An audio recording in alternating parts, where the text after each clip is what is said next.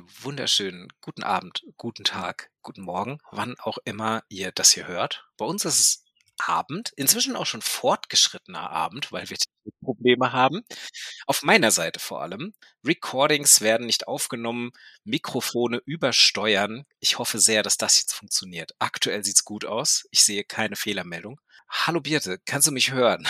Ja, hallo Dennis. Ja, ich kann dich hören. Und ich finde es ganz schön zu sehen, wie du so die ganze Zeit von links nach rechts guckst auf dem Bildschirm, ob alles läuft. Ich gucke wirklich auf diverse blinkende Lichter und Audiospuren und gerade sieht alles gut aus. Naja, gut. Dann versuchen wir das mal durchzuziehen.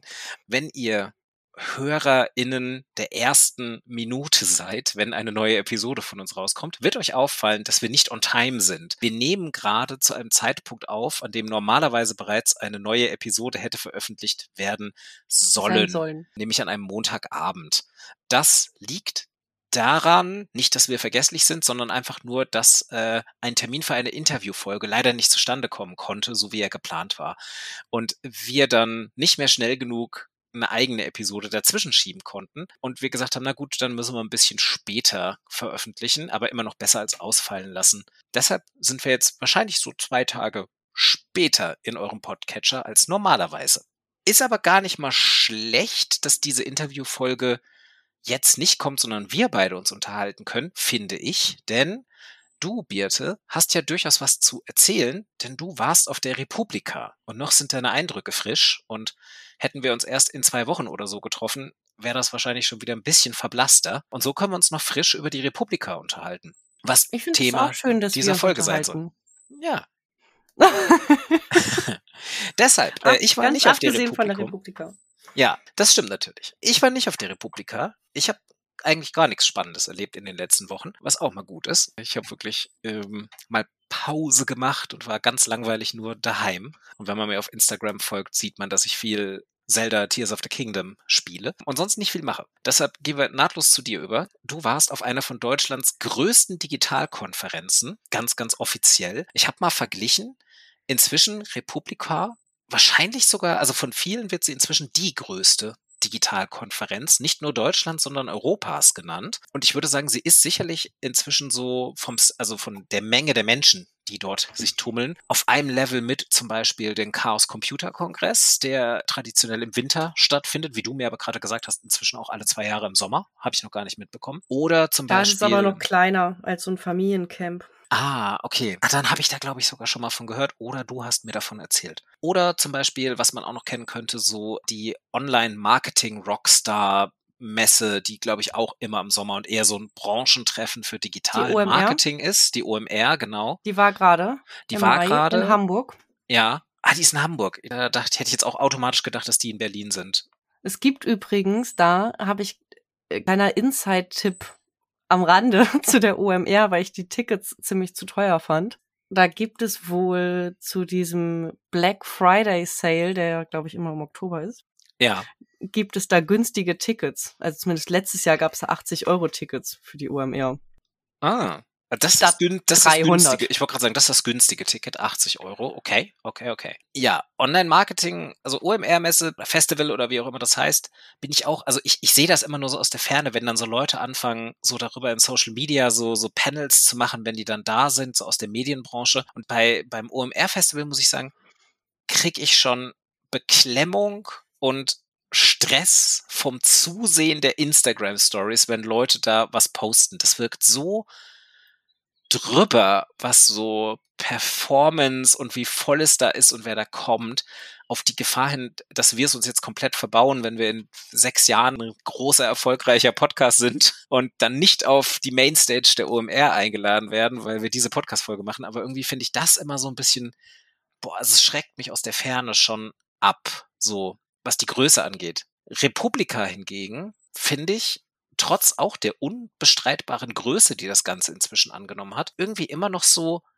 für mich so das Interessantere. Auch ich war noch nie da. Ich bin einfach auch nicht so der Messen, Festival, Kongressmensch und durch meinen drögen Unijob komme ich ja in der Regel auch nicht auf solche Sachen. Ich bin so auf, ich bin so auf langweiligeren Veranstaltungen wie dem University Future Festival. Das ist so das Digitalste, auf dem ich rumhänge. Aber Republika müsste ich mich so ein bisschen strecken, um da mal hinzukommen beruflich. Deshalb, ja, fangen wir doch mal an mit so einem Ersteindruck von dir. Wie, wie, wie war es denn? Wie war denn so dein erster, wie, oder dein Gesamteindruck von der Republika in diesem Jahr? mein erster oder mein Gesamteindruck. Also Republika hat sich krass geöffnet. Ich war das erste Mal, wenn ich mich nicht irre, 2015 da und das ich war auch nicht so oft da. 2017 war ich nochmal da und dann war ich halt nicht mehr da. Und da waren ja auch ein paar Jahre dazwischen nicht, nehme ich mal an, oder? Also, oder nur digital. Ja, 2021, genau. Letztes Jahr war ja wieder. Stimmt, ja. Haben wir noch drüber gesprochen, dass alle sich Corona holen auf der Republika. Also Republika ist krass geöffnet. Als ich da war, die ersten Male war, war das halt noch eher so ein, also war da schon nicht mehr. Ursprünglich ist die Republika ja quasi ein BloggerInnen-Treff. Wenn genau. ich mich nicht irre, haben die 2005 oder 2007 gestartet. Also ich war auf jeden Fall auf der ja. zehnjährigen Republika. Das weiß ich noch.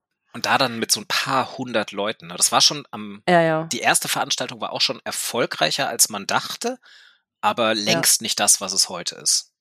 Und ich habe mich mit jemandem am Rand unterhalten, der sagt, es ist schon immer noch ein Klassentreffen, nur jetzt halt auch noch anders. Also ja. und der sagte, was er krass findet, ist so, dass sich an den Thematiken und das kenne ich ja manchmal ich bin jetzt bisschen vorsichtig, was ich hier so sage, aber ich kenne das ja manchmal aus so Konferenzen auch durchaus, dass ich da sitze und denke, ernsthaft, darüber reden wir immer noch, jetzt so seit zehn Jahren über dieselben Sachen, also ohne mhm. Entwicklungsfortschritt. Und er sagt, es ging ihm dieses Mal viel, ganz, ganz viel bei der Republika so, dass er dachte so, äh, was? Mhm. Wir kommen mhm. nicht voran.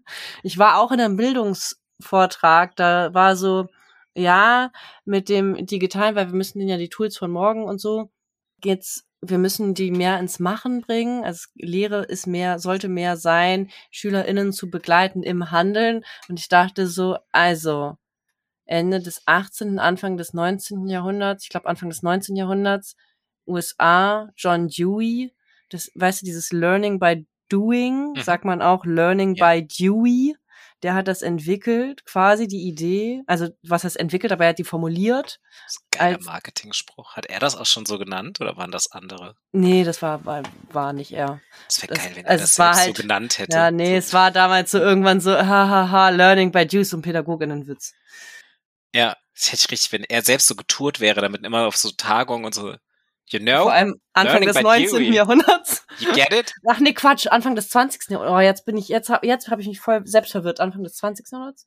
Ende des 19., Anfang des 20. Jahrhunderts. Ah, ja. Ah, peinlich. Nee, auf jeden Fall ist es auf jeden Fall schon so 100 Jahre am Markt quasi, am mhm. Bildungsmarkt. Und ja. ich finde es auch enorm, dass wir das jetzt als neue Idee nochmal diskutieren. Man muss halt auch immer, das ist halt so mit so Konferenzen, die wachsen ist es halt auch so, gerade wenn es nicht mehr dieses Klassentreffen ist, dass man da jedes Jahr mit den gleichen Leuten sitzt, ist es ja schon auch leider immer so ein bisschen, oder leider, aber ein bisschen in der Natur der Sache, dass man da halt auch immer wieder Leute reinholen muss und abholen ja, muss. muss ne? Also quasi neue, ja. neue Menschen kommen dazu und die will man ja mitnehmen. Also ja, so, so, so Konferenzen sollen ja eine Initialzündung sein. Womit ich jetzt nicht sagen möchte, dass da jetzt 2023 Menschen zum ersten Mal zu Gast waren, die das letzte Mal zur Jahrhundertwende des letzten Jahrhunderts hätten dabei sein nee, können. Aber, aber es ist halt so, es kommen immer wieder neue Leute rein, die nicht auf dem gleichen Kompetenzlevel sind wie man selbst. Und da muss man natürlich gucken, für so eine Konferenz, das soll inklusiv sein. Man möchte da wahrscheinlich niemanden so richtig abschrecken, sondern eher ja. sich öffnen. Und es ist keine Bildungskonferenz, ne? Bei also passiert das ja auch. Ganz ehrlich. Ja, aber trotzdem, also hast du natürlich total recht, weil wenn da eine Frau aus dem Bildungsspektrum einen Vortrag hält und das sagt und ich da sitze als Erziehungswissenschaftlerin und denke, äh, habe ich schon mal gehört, ist es vielleicht bisschen blöd von mir zu sagen, wieso habe ich denn das schon mal gehört? So, naja, hätte ich das noch nicht, also, weil da sitzen ja ganz viele Menschen aus dem digitalen Bereich, die wahrscheinlich gedacht haben, ja, voll mhm. die ja. gute Idee aber ich verstehe deine Frustration, denn ich habe sie auf so Veranstaltungen auch schon oft verspürt, dass ich mir dachte, oh, darüber reden wir seit Jahren, aber dieses wir ist halt ein, ein Mhm. nicht bestimmtes, diffuses Gebilde. Ja. Und damit meine ich in erster Linie dann mich. Ja, Aber- genau. Aber ich kann mir selbst ja dann auch vorwerfen, dass ich noch nicht mit diesen Menschen darüber gesprochen habe seit Jahren. Also so gesehen, ja, ich, ich verstehe aber komplett, was du meinst. Ich tendiere bei sowas auch zu ungeduldigen Reaktionen, wenn ich Ja, und wenn einen ich Vortrag höre, wo ich mir denke, das kenne ich alles schon. wenn ich wieder sachlich darüber nachdenke, weiß ich ja, man muss Menschen irgendwie mindestens siebenmal die Sachen sagen, bis es dann ankommt und verarbeitet werden kann und so weiter. Außerdem haben wir das letzte Mal und das vorletzte Mal ja auch über Diskursgedanken gesprochen und kritisches Denken. Und dann geht es ja auch darum, Dinge dreimal und nochmal in verschiedenen Perspektive zu begutachten und zu schauen, was bedeutet das eigentlich und stimme ich dem zu und so. Genau. Ja, und es gibt natürlich eine riesen Neuerung auf dem digitalen Markt, die auch an der Republika nicht über, vorbeigegangen ist. Überraschung. Textgenerierende, bildgenerierende, also inhaltsgenerierende künstliche Intelligenzen. Da die Republika ist auch traditionell politisch. Also es gibt viel auch da Dinge zu fragen. Also es, boah, heute ist aber viel also, ne? Ich weiß nicht, wie viel Grad bei dir es ist, aber ich sitze hier gerade um kurz vor zehn bei 30 Grad. Mir ist alles. Ich toleriere und entschuldige hier alles. Ja. Ich bitte unsere HörerInnen, das genauso zu tun für diese Episode. Genau, es geht schon auch um den, da sitzen viele kritisch-politische Menschen, die die Haltung haben, dass es um Open Source gehen sollte im Internet, dass es darum gehen sollte, mitzugestalten, mitzureden, kritisch nachzufragen, die auch netzpolitisch aktiv sind. Und insofern war ich zum Beispiel in einer Panel-Diskussion, wo es darum geht, dass vor allem ChatGPT, das war der Aufhänger, noch mehr Regulation, oder was heißt noch mehr, dass das Regulation braucht. Und da haben wir ja schon mal das erste Mal, irgendeine Regulation. Ja. genau, da haben wir auch schon mal drüber gesprochen, als wir das erste Mal mit ChatGPT gesprochen haben. Es braucht eine Regulation, vor allem wenn es um den europäischen Datenschutz geht. Was bedeutet das dann aber für den europäischen Markt oder die EuropäerInnen? Und dann ist ja auch Google, die sagt, okay, dann bringen wir halt nicht alle Produkte auf den europäischen Markt Hm. und erwartet dann sozusagen, dass dann die Gesetze angepasst werden. Und dann ist aber so, ja, pff, dann geh doch. Es war ja auch jetzt, war jetzt auch Ja. die Haltung, dann, dann halt nicht. Aber dann ist natürlich schon die Frage, also aus netzpolitischer Sicht verstehe ich das. Dennoch können wir, kommen wir, glaube ich, nicht um die Frage herum, was bedeutet das? Also können wir das denn, wenn wir in Europa leben, nicht nutzen? Einerseits ist natürlich auch gut, andererseits, also da ist es halt noch nicht das letzte Wort gesprochen, glaube ich. Also auch noch nicht jeder Gedanke ausgetauscht, jedes Argument ausgetauscht. Ich glaube, da dürfen wir auch alle noch ein bisschen weiterdenken und kritisch hinterfragen und gucken. Gleichzeitig ging es da auch nochmal darum, wie viel müssen wir transparent sein damit oder sollten wir oder genau, was ist angemessen? Vielleicht ist es auch so eine Ethik-Moral-Frage im Umgang mit diesen Tools. Ne? Also wenn Ja. ich, dann habe ich mich mit einem Blogger unterhalten und der ist auch Softwareentwickler und der sagt, wenn er so für so Kurztexte, irgendwie Beschreibung von Software, glaube ich, sagte er, benutzt er inzwischen nur noch ChatGPT. Das ist jetzt inzwischen sein gängiges Mittel, sagt er, beschreibt mir das und das und das und das. Und das baut ihm dann irgendwie diese Standardbeschreibung, die er braucht.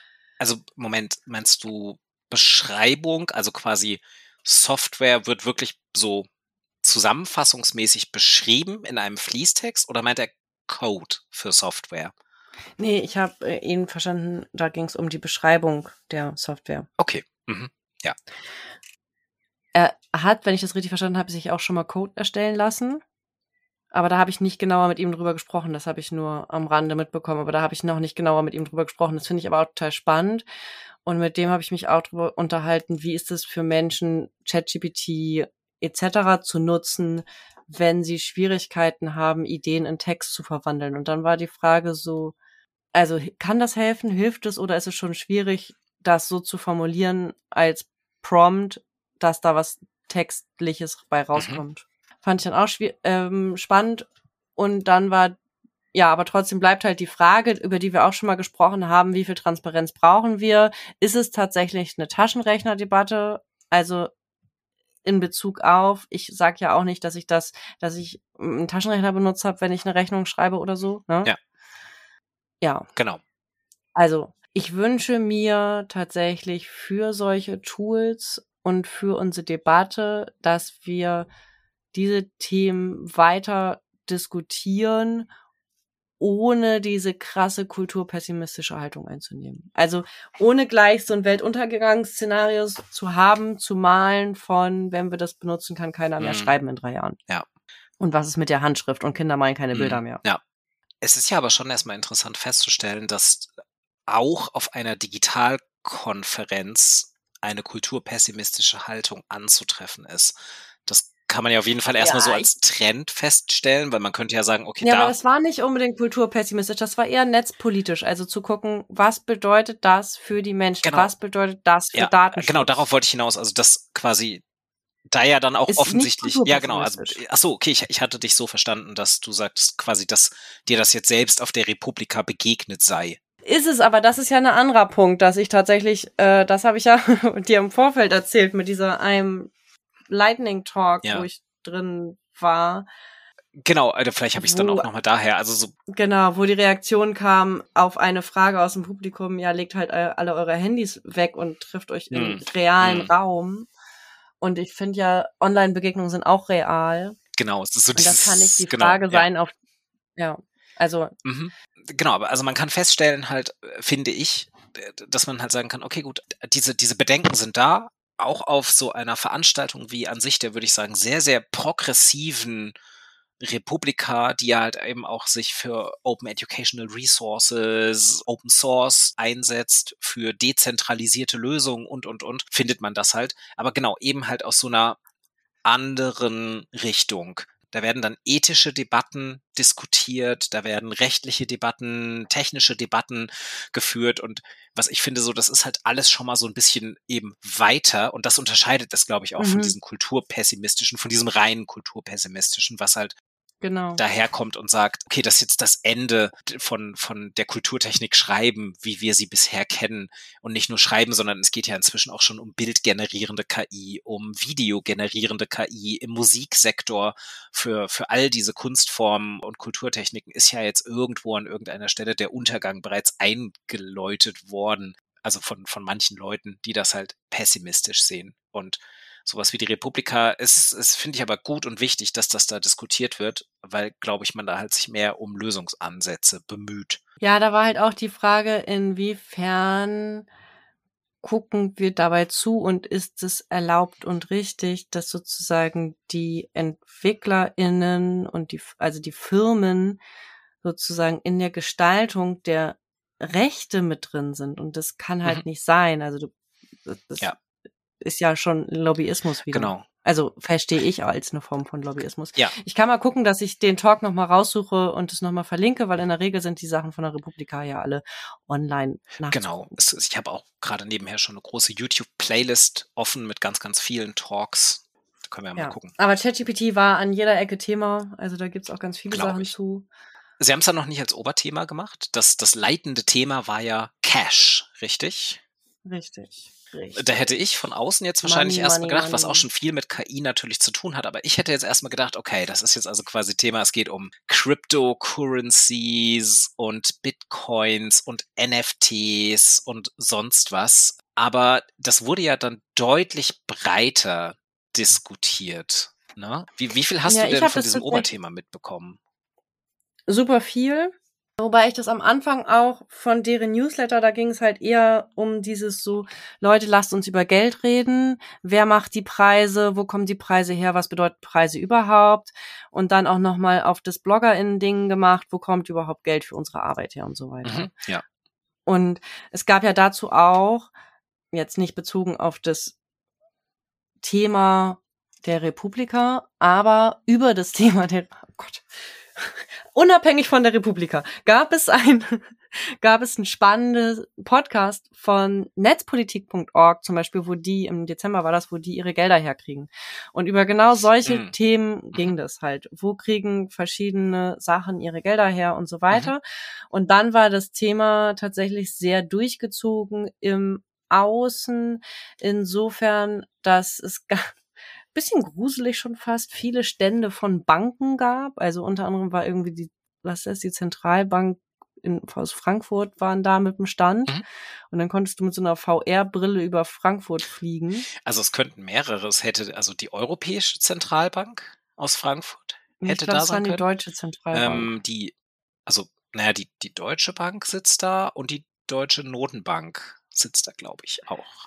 Keine Ahnung. Auf jeden Fall konnte man sich da Geldscheine angucken und raten, welche echt sind und Okay. so weiter. Und man war in, in dem Keller, wo es ganz viele Goldblöcke gab und so mit der VR-Brille drin und Geil. sowas. So ein bisschen Gamification des Finanzsystems. Ja, genau. Das haben die, glaube ich, in, ich war mal in Frankfurt bei der Bundes, oh, Bundeszentralbank, nagel mich nicht fest. Was Ja, offiziell das. ist, ja. Wie waren das? Bundesbank. Ja, genau. Wahrscheinlich. Sagen wir kurz Bundesbank. Ja, irgendwie so. Da- da- Genau, da, war ich mal auch beim Sommerfest und da, da gab es auch so Sachen, da konnte man dann wirklich so in so ein, in so einen Raum rein, wo so ein Goldbarren lag, hinter Panzerglas genau. und so Zeug und da liefen so lustige Euro-Maskottchen rum.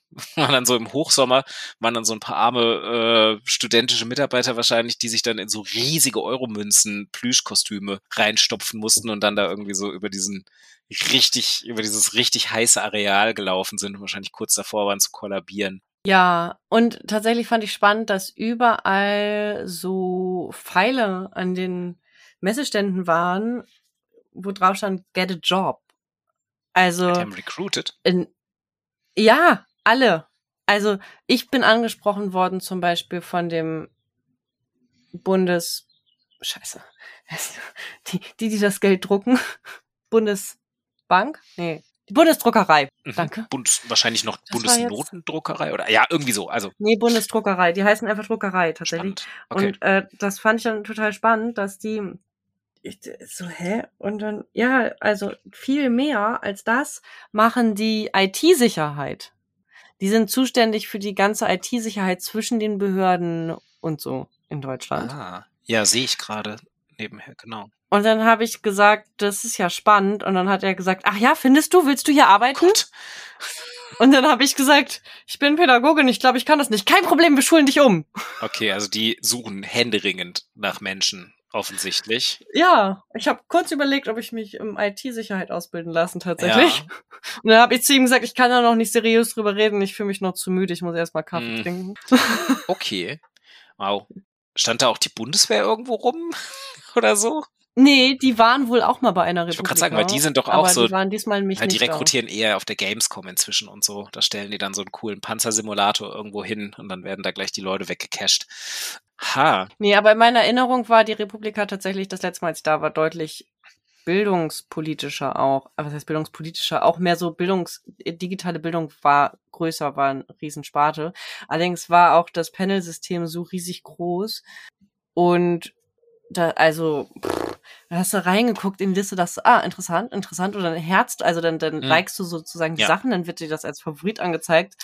Und dann war, hat mir die App immer gesagt, sie haben überschneidende Panels, äh, überschneidende Ja. Sachen, Sessions und so. Ja, okay. Mhm. bin, und dann gehe ich ja immer zurück zu meinem alten System. Mein Republika-System ist folgendermaßen. Ich gehe zu den möglichst kleinsten Sachen hin. Also Workshop. Das Mhm. heißt, ich gucke zuerst mal, was ist im Workshop Space, was ist im Make Space, was ist in den Sachen, weil die werden ja am Ende nicht übertragen. Ja, macht Sinn. Die großen. Oder ich würde zum Beispiel eher die Messestände angucken und mich mit den einzelnen Mhm. Leuten da unterhalten. Ich bin alle Messestände abgegangen, ich habe mich mit allen Leuten unterhalten, um äh, weil das ist ja etwas, was ich danach nicht bei YouTube Ja, nachgucken kann. genau. Aber Ja, ich, aber die Talks ja so die durchaus. Mainstage, genau, wird in der Regel halt komplett online hochgeladen. Da sitzen dann ja auch so die Hochkaräter. Nicht nur die Mainstage, alles wurde aufgezeichnet. Mhm. Genau, also es wird generell ja sehr viel, auch in einer guten Qualität aufgezeichnet. Genau, so ähnlich versuche ich das irgendwie auch, wenn ich auf größeren Konferenzen bin, dass ich mir immer denke so, okay, was wird aufgezeichnet? Das ist dann sofort erstmal zweite Priorität vor Ort. weil kann ich ja dann. Ganz geiles System fand ich tatsächlich, dass dies war ja alles in einer riesigen Halle. Und deswegen hast du, wenn du diese kleinen Stages hast, musst du dir so Kopfhörer nehmen, weil die Leute reden halt direkt in so ein Mikrofon rein und dann wird es über Kopfhörer übertragen, weil ansonsten würde sich das halt ver, Ah, ja. ver, Ja, also verlieren im Raum. Mhm, ja. verlieren. Ja, und die großen Bühnen würden Genau. vielleicht einfach es auch überschallen. Oder man Mhm. hätte halt die ganze Zeit so von drei Bühnen parallel was. Ach du meine Güte, das klingt ja, das klingt ja eine Horrorvorstellung für mich. Also, riesig. Es ist einfach riesig. Also ich habe das ja folgendermaßen gemacht. Ich habe das ja, ich habe mir ja ein, mich auf eine Volunteer-Stelle beworben.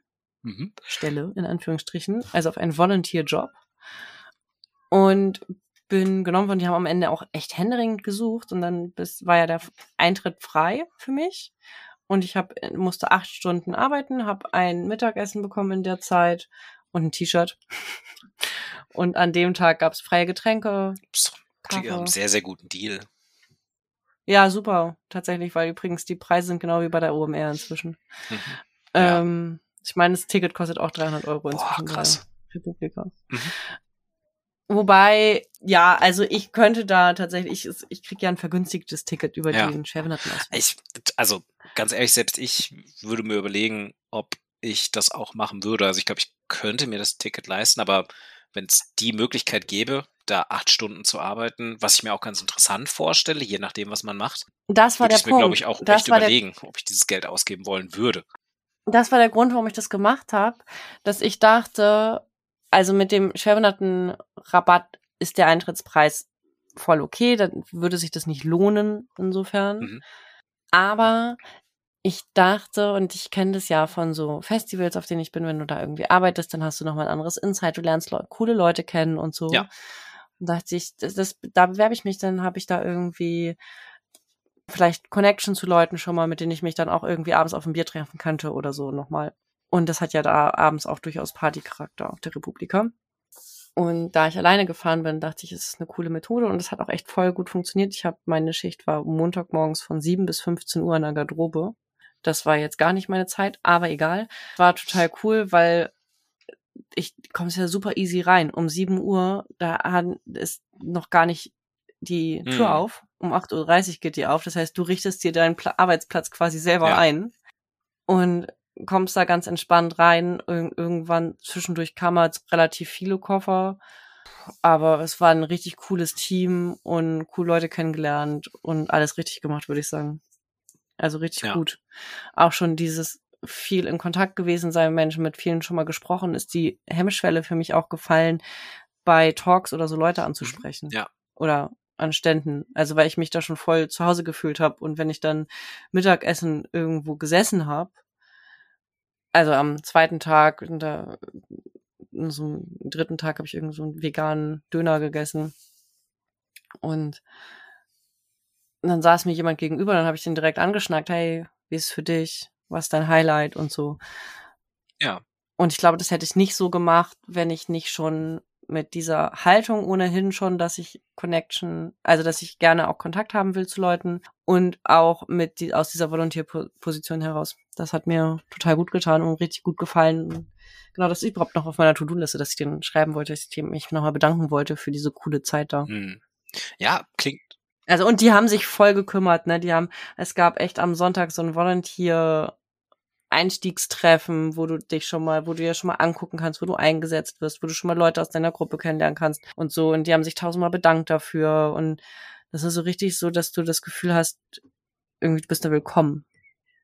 Ja, es klingt sehr, sehr gut.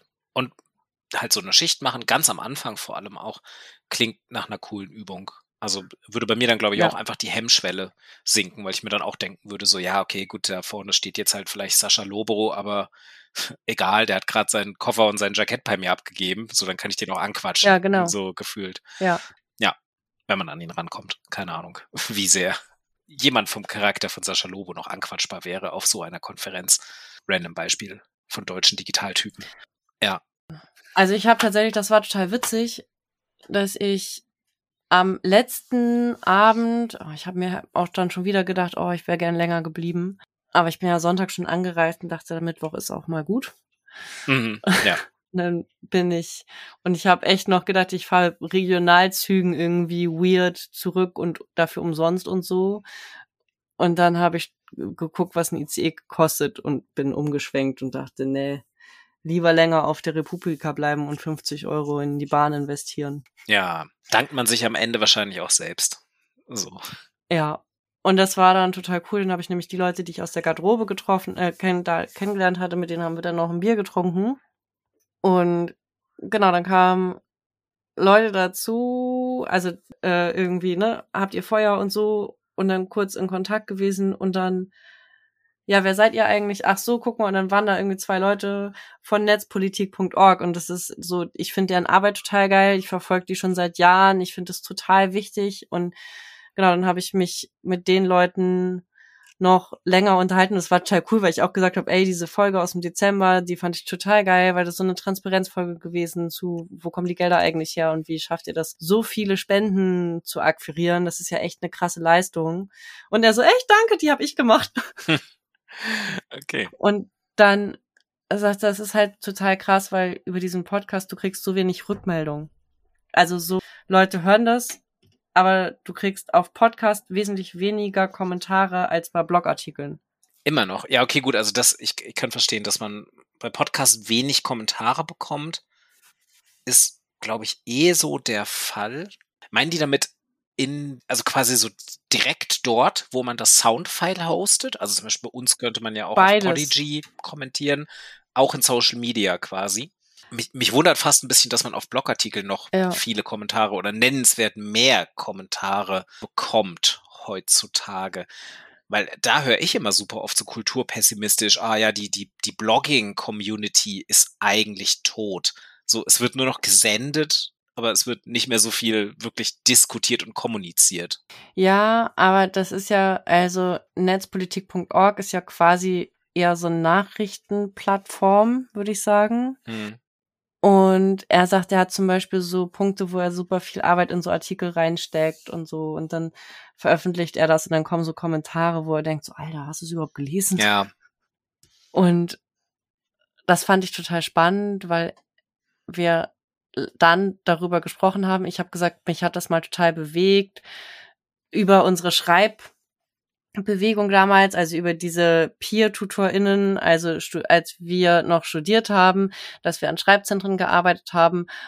Und dann war unser Ansatz, dass sich ja Leute aus verschiedenen Universitäten und egal wo sozusagen, die aber alle Bock auf Digitalisierung oder Bock auf das Thema Schreiben oder Forschung haben oder so, egal, lasst uns verbinden und lasst uns treffen, damals über Google Plus dann diese Gruppe, die wir hatten und dann ja noch ein bisschen weiter, als Brandon mit dazu kam und wir dann ja über diese, weißt du das noch, mit dem Academic Writing Month? Äh, Quatsch, äh, Academic Text Talk, Academic Text Talk, das ja, da. Zwei Ausgaben. Erinnerst ja, ja, ich erinnere daran? mich noch. Ich habe neulich, glaube ich, die, die Grafik davon online wieder gefunden. Die lag noch irgendwo bei mir. Ja, Ah. Haben wir zwei Ausgaben von geschafft, glaube ich, ne?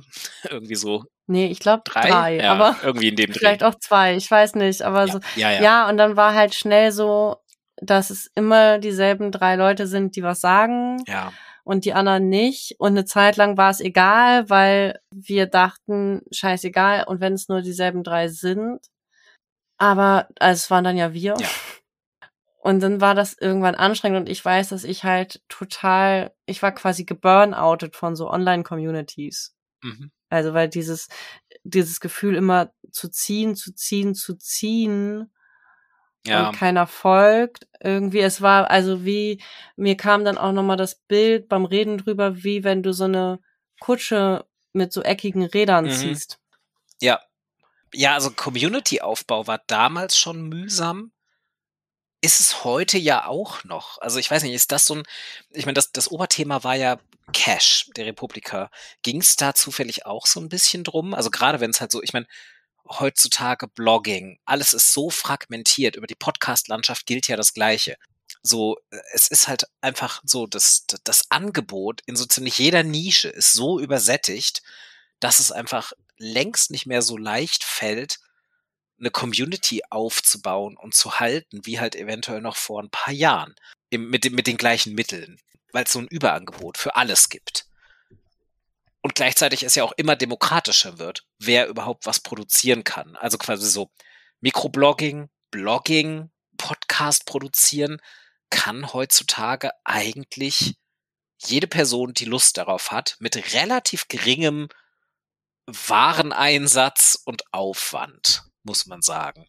Wurde da irgendwie so drüber geredet, vielleicht auch mit dem Themenschwerpunkt Cash? Also so, wie, wie monetarisiert man eventuell halt auch sein Angebot, was man macht? Wie findet man ein Publikum, das eventuell auch noch bereit ist zu zahlen für das, was man produziert? Nee, also weiß ich nicht. Ich habe kein Talk, aber ich habe auch den Aufhänger, die Aufhängerveranstaltung nicht gesehen. Ich habe die auch noch bisher noch nicht nachgeguckt, Mhm. äh, den äh, Keynote Ja. Talk, weil ich ja obviously in der Garderobe stand. Ja, ja, stimmt, dir fehlt der Anfang, genau. Mir fehlt der Anfang der Veranstaltung, genau. Was ich total spannend fand, ich war am ersten Abend zu einem Workshop, das war auch so, ich war das Einzige, was ich montags gemacht habe, eigentlich hatte ich total viele Sachen auf dem Zettel, aber ich habe äh, jemanden getroffen, die in Berlin wohnt und ich kenne. Äh, genau, aber das war dann, war, es gab eben den einen Workshop, den ich unbedingt machen wollte und das war zum Imposter-Syndrom unter anderem Mhm. und das ist ja, finde ich, auch, wenn es um so Schreiben im Mikroblogging-Bereich, aber vielleicht auch das klassische Blogging-Bereich nochmal eine Rolle spielt. Und na klar, auch die ganze Buch- und sonstige Schreibwelt auch. Dieses sich selbst unter Wert verkaufen. Mhm.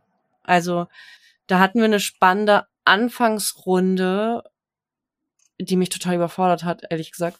Und zwar war die Frage, wann hast du das letzte Mal tief gestapelt? Ah, mhm. Ja.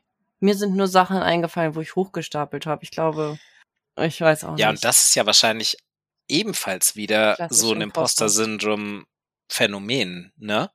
Also ein Symptom Was? davon eigentlich, weil das Gefühl, dass ich immer hochstapel, oder was? ja, das Gefühl, dass du hochstapelst, wenn du ja. eventuell eigentlich tief stapelst. Also Genau. mir fallen aus der jüngeren Vergangenheit fallen mir direkt mehrere Sachen ein, wo ich glaube ich mit dem Finger drauf zeigen könnte und sagen könnte, da hast du tief gestapelt. Ähm, so.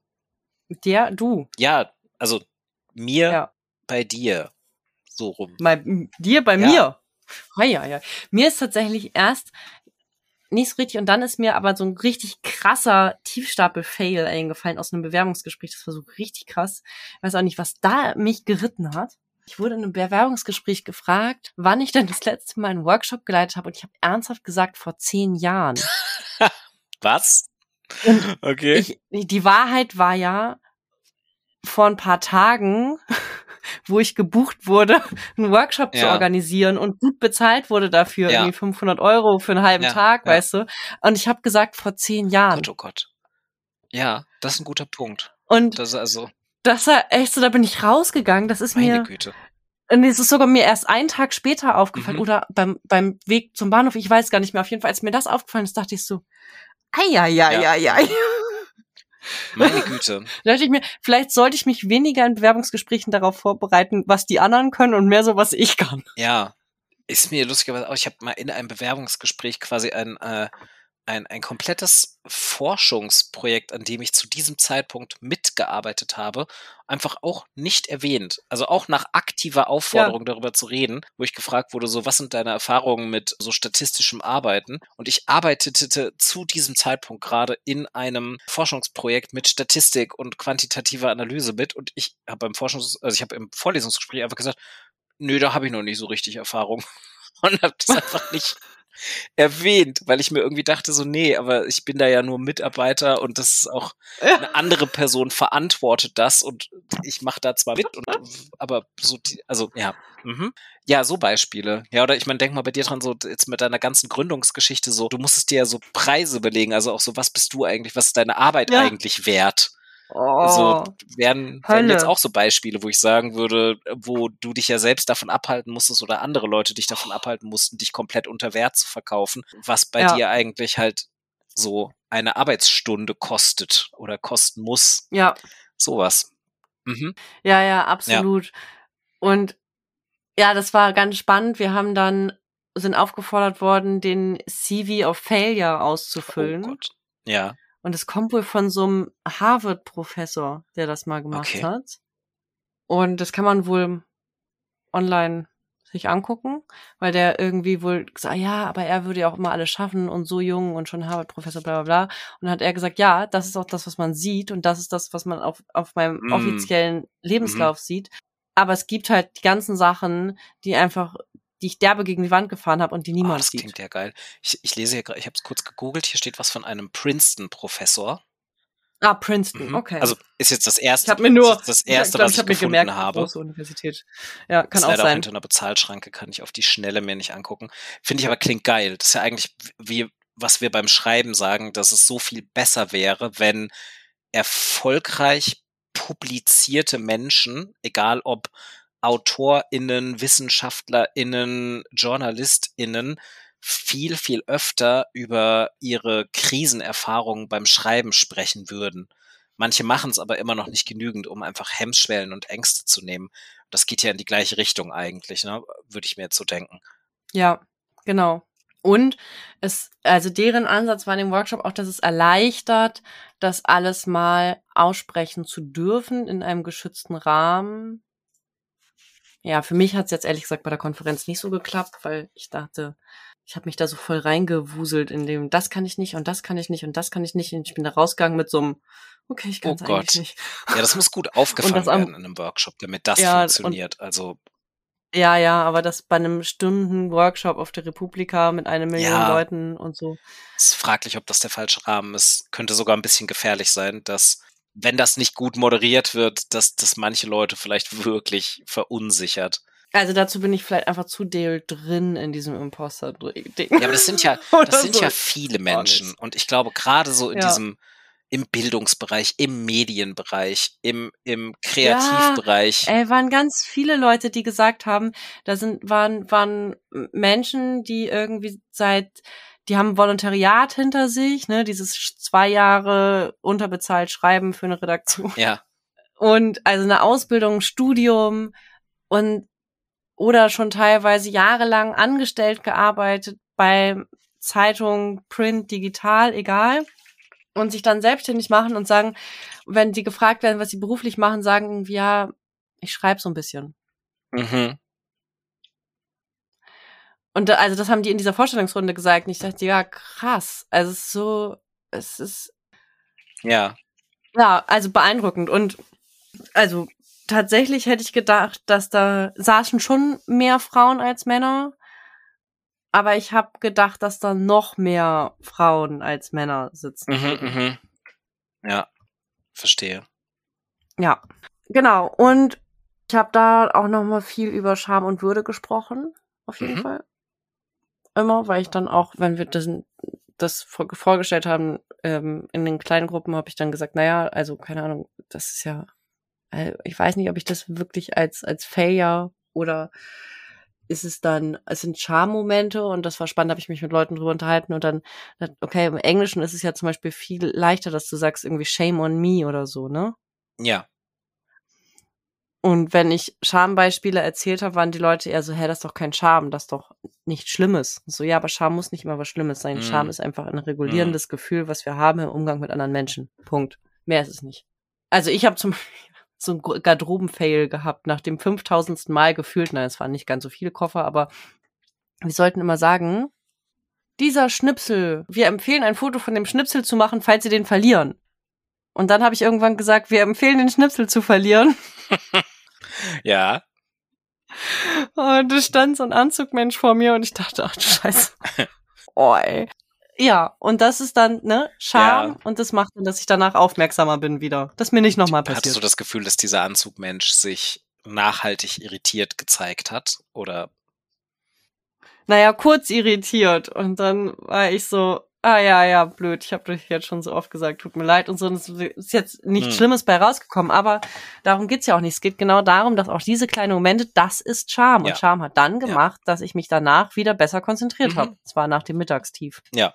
Ja, genau, das war auf jeden Fall ein großes Ding. Was ich aber eigentlich nochmal erzählen wollte, war, dass ich bei einem Stand war, das ist mir nämlich echt nochmal so aufgefallen, dass ich durch dieses Gründungsding und Selbstständigkeit und Businessplan schreiben und so das Gefühl hatte, dass ich sehr in dieser Marketingsprache drin bin. Also nicht, das hatte ich nicht, bevor ich zur Republika gefahren bin, sondern als ich mich dann am Stand mit einer Frau unterhalten habe, die so Digitalmenschen aus Bayern zeigen glaube Okay. ich, war das irgendwie. Das war ganz spannend. Das war ja die bezahlt, die waren irgendwie bezahlt vom, die waren irgendwie äh, staatlich finanziert Vom und Land so. Bayern. Oder Ja, okay. genau, vom Land Bayern, irgendwie Landesbayerische Medienanstalt, irgendwie Aha. sowas. Auf jeden Fall war in dem Gespräch so, dass ich dachte, ja, es geht doch viel weniger darum, eigentlich, wer ist unsere Zielgruppe, sondern ich weiß, es ist eigentlich dasselbe, aber trotzdem ist es für mich anders vom Gefühl her die Frage, mit wem spreche ich eigentlich? Mhm.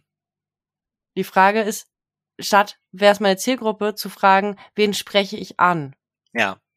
Und das hat bei mir echt nochmal so einen Change-Moment gemacht und dass ich auch dachte, na gut, als ich das erste Mal bei der Republika und das zweite Mal, ich habe beide Male noch studiert und jetzt schon lange nicht mehr und dass ich dachte, mir ist dieser, dieses Bildungsding auch einfach so wichtig, auch beim Schreiben, auch beim Social Media und Bloggen und in meiner Arbeit, dass ich einfach immer gedacht habe, für mich ist es war es immer wichtig, dass ich Inhalte, die ich kenne oder Studien, die ich lese oder so, schaffe so aufzubereiten, dass sie für andere Menschen lesbar sind. Und zwar gar nicht unbedingt vom Verständnis, das auch, aber auch vom, ich habe auch Lust, das zu lesen, um mich mit dem Thema auseinanderzusetzen. Und dass ich sozusagen, ja, irgendwann habe ich das Wort dann Wissenschaftskommunikation gelernt und das ist etwas, was ich einfach total gerne mache.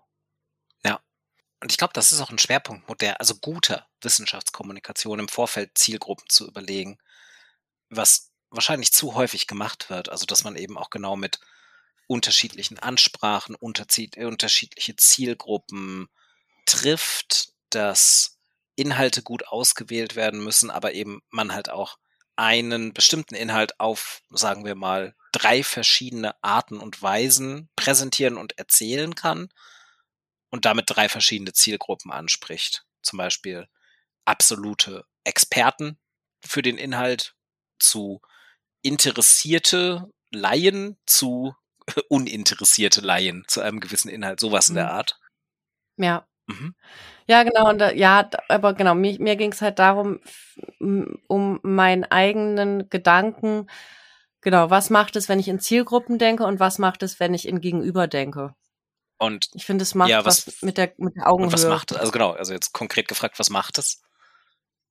Ja, für mich, was macht es? Das macht was mit der Augenhöhe.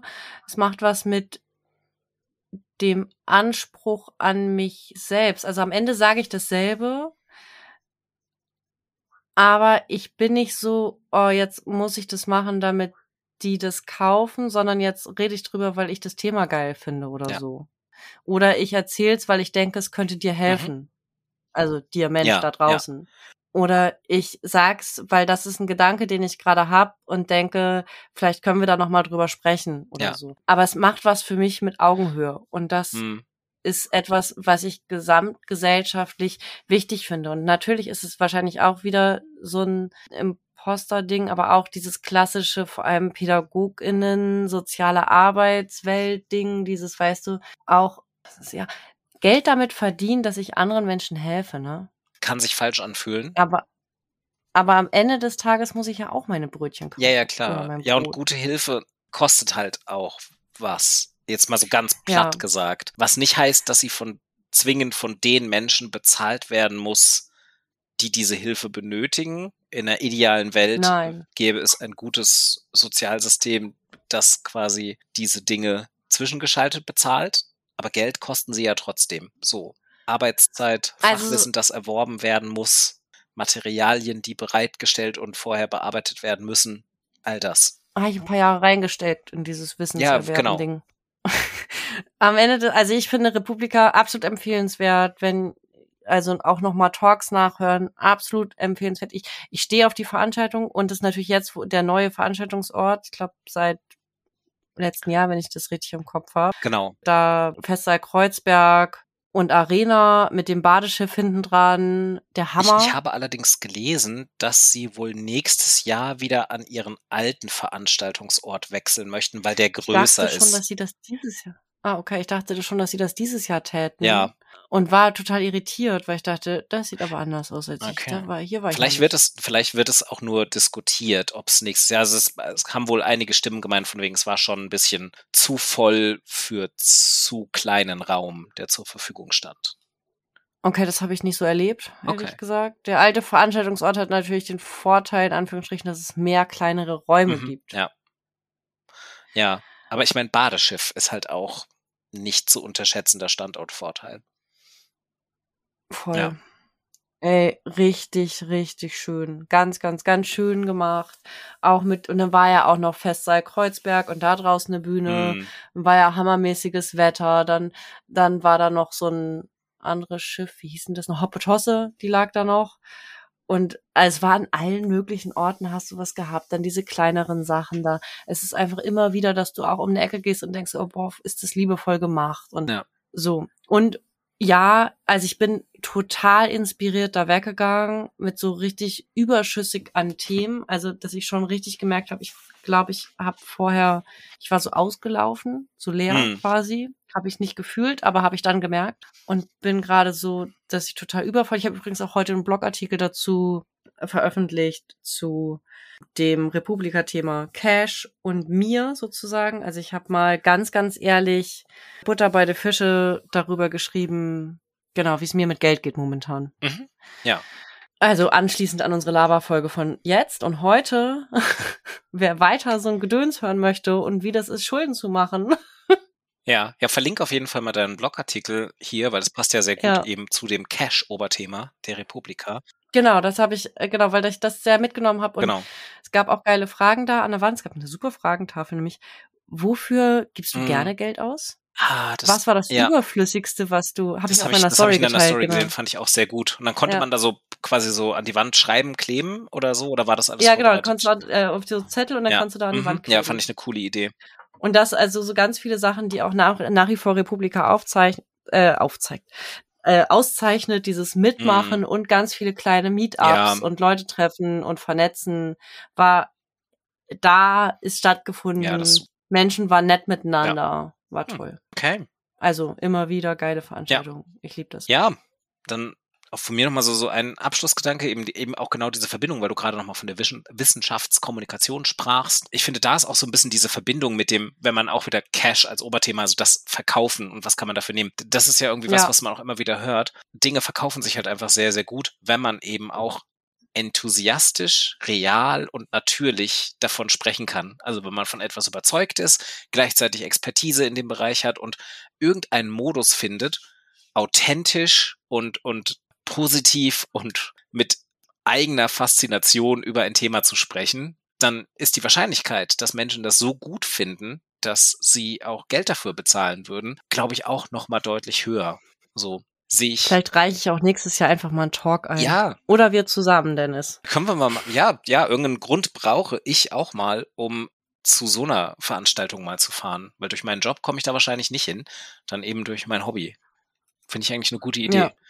Und dann brauchen wir außerdem Hoodies, weil Hm. wir haben Aufkleber. Ja, die Aufkleber, genau, also da, das ist noch kein offizielles Merch, aber wir nähern uns jetzt, wir haben einen ersten Testlauf mit Aufklebern, den wir meiner Frau verdanken, die mal einen so ersten geil. Testlauf davon gemacht hat. Ich schicke dir die Hälfte davon zu und damit werden wir jetzt regionales Marketing starten. Also wenn ihr, wenn ihr im Bereich. Tübingen oder wenn ihr im Bereich ähm, Oldesloe und Umgebung lebt, könnt ihr nach unseren Aufklebern Ausschau halten. Und vielleicht gibt's dann Ja. irgendwann demnächst auch mal professionellere. Setze ich mich mal hin und bastel eine Datei. Bald. Hoodies dann nächstes Jahr. Aber vielleicht für eine Sommerkonferenz Hoodies. irgendwie auch nicht so geil. Denken wir vielleicht noch mal über was anderes nach, hätte ich gesagt im T-Shirts. Textilbereich. T-Shirts. Ich bin immer ein Fan davon, wenn Leute was anderes als T-Shirt machen, weil T-Shirts machen irgendwie alle. Ich bin ja im, im Wrestling-Merch sehr bewandert und ich bin immer super happy, wenn Wrestler, die ich mag, was anderes als T-Shirts verkaufen, weil T-Shirts habe ich halt schon einige und meine Garde- Garderobe darf nicht nur aus Wrestling-Shirts bestehen. Und ich bin immer super happy, wenn Leute mal irgendwie, keine Ahnung, einen Schal oder ein Handtuch mit Merch machen, wo ich mir denke so, ja, geil, das, das habe ich noch nicht. Also brauchen wir auch irgendwas Socken. Ah, nee, das, das macht Deutschland 3000 schon. Muss man mal gucken. Wir müssen irgendeine Nische finden. Gut, das kann ich dann mein Mitbewohner, der sein Sockensortiment besteht, glaube ich, aus True Revel Socken. Dann kann er noch mal einen Schreibcast Socken machen. Mhm, sehr gut. Also Deutschland 3000, der, der Eva Schulz Podcast, die machen Socken. Die haben das schon zum, zum Trademark erhoben. Äh, deshalb Okay. brauchen wir auch was anderes. Können wir mal gucken. Schreibt uns sehr gerne. Laptop-Taschen. Ja, mh, zum Beispiel. Notizbücher. Schreibt uns sehr gerne, Stifte. welches Schreibcast-Merch ihr auf jeden Fall haben wollt und unverzichtbar ist. Heutzutage kann man ja alles machen. Die, die besten Ideen setzen wir garantiert um und beteiligen euch wahrscheinlich nicht am Umsatz. Es ist ein Ideen. Er- Erstmal müsste das, was wir für den Podcast ausgeben, wieder reinkommen. Das wäre ein Und Anfang, danach dann. Freunde Ja. der Sonne. Gucken wir mal. Da können wir uns mal ein Goal setzen, ab wie viel regulären HörerInnen das eigentlich Sinn macht. Aber Sticker sind günstig produziert. Das mal dazu. Ja, So, cool. dann würde ich sagen, haben wir es Dann- doch für heute. Und das nächste Mal gibt's vielleicht dann doch eine Interviewfolge. Genau, das ist unser Ziel. Äh, Wir versuchen beide jetzt noch mal ein paar Interviewfolgen ranzuziehen, bevor so die Urlaubszeit im Sommer beginnt und alle wieder weg sind. Aber äh, ja, wir bemühen uns und mal gucken. Vielleicht schon die nächste, vielleicht auch erst die übernächste Folge. Wir schauen mal. Lasst euch überraschen. Wir müssen das auch. Und wenn ihr mit uns sprechen wollt, dann schreibt uns doch gerne. Das Über eure auf jeden Schreibthemen. Fall weiterhin. Genau. Wir sind immer noch wahnsinnig dankbar für Gesprächsanlässe mit euch. Gerne auch so Weiterempfehlungen im Sinne von, hey, schreibt doch mal Person XY an. Die ist super spannend und könnte was erzählen. Das natürlich auch sehr gerne. Aber ihr Ja. selbst habt sicherlich auch was Spannendes zu erzählen zum Thema Schreiben. Gut. Tschüss. Tschüss. Schöne Woche euch.